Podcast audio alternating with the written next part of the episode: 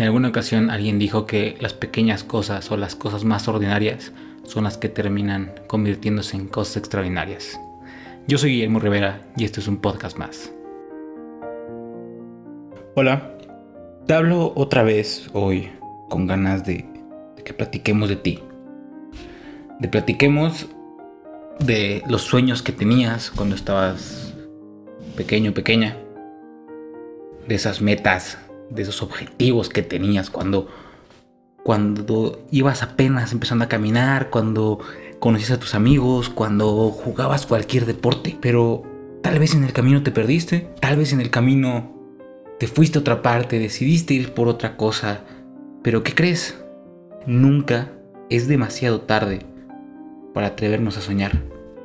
Que somos más que la suma de nuestras actuales circunstancias, excepto las mejores.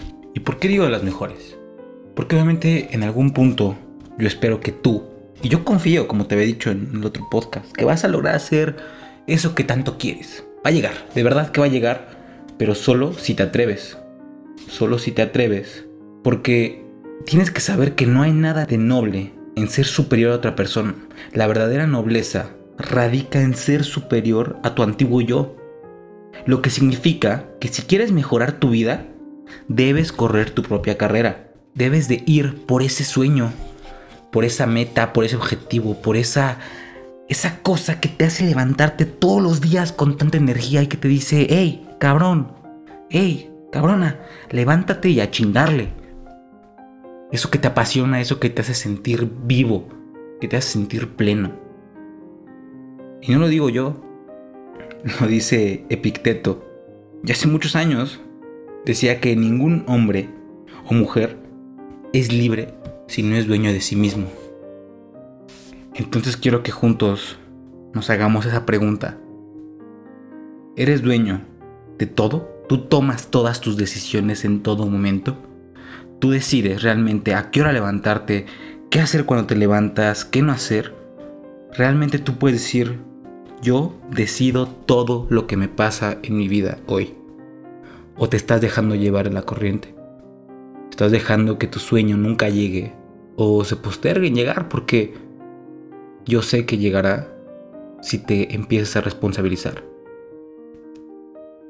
Al final es cuestión de enfocarnos. Al final es como esa energía que tienes dentro cuando empiezas a responsabilizarte, cuando empiezas a decidir cuál es tu meta, cuál es tu objetivo, qué es lo que quieres hacer y vas por todo. ¿Va a ser difícil? Sí. ¿Te va a costar? Sí. Un chingo también. Pero no pasa nada, es lo más divertido. Créeme que es lo más divertido. Y ahora si quieres escuchar la parte fea, te la digo sin problema. Seguro vas a sufrir, vas a tener momentos donde la pases muy mal. Pero no dudes que el dolor suele preceder a todo desarrollo personal. Y no le temas. De hecho, todo lo contrario. Agradece cuando llegue un error, agradece cuando llegue una lección, agradece cuando te vaya mal. Porque el fracaso no es eso, el fracaso no es perder algo, el fracaso no es perder dinero, el fracaso no es equivocarte. El verdadero fracaso es no tener el coraje de intentarlo, ni más ni menos. Lo único y de verdad, lo único que se interpone entre la gente y sus sueños es el miedo al fracaso. Sin embargo, el fracaso es esencial para triunfar. El fracaso nos pone a prueba y nos permite crecer. Nos permite concentrarnos, nos permite poder ver el objetivo a distancia. Hay una metáfora que, que me gusta mucho y la leí en El monje que vendió su Ferrari Robin Sharma. Y dice que no creas que cuando tú agarres el arco la primera vez vas a lograr acertar al punto medio. Detrás de esa flecha va a haber 100 tiros más. 100 tiros que fracasaste. Pero hey, uno llegó. Cada flecha que dé en la diana o cada acierto que tú tengas es porque hay 100 flechas que no llegaron ahí.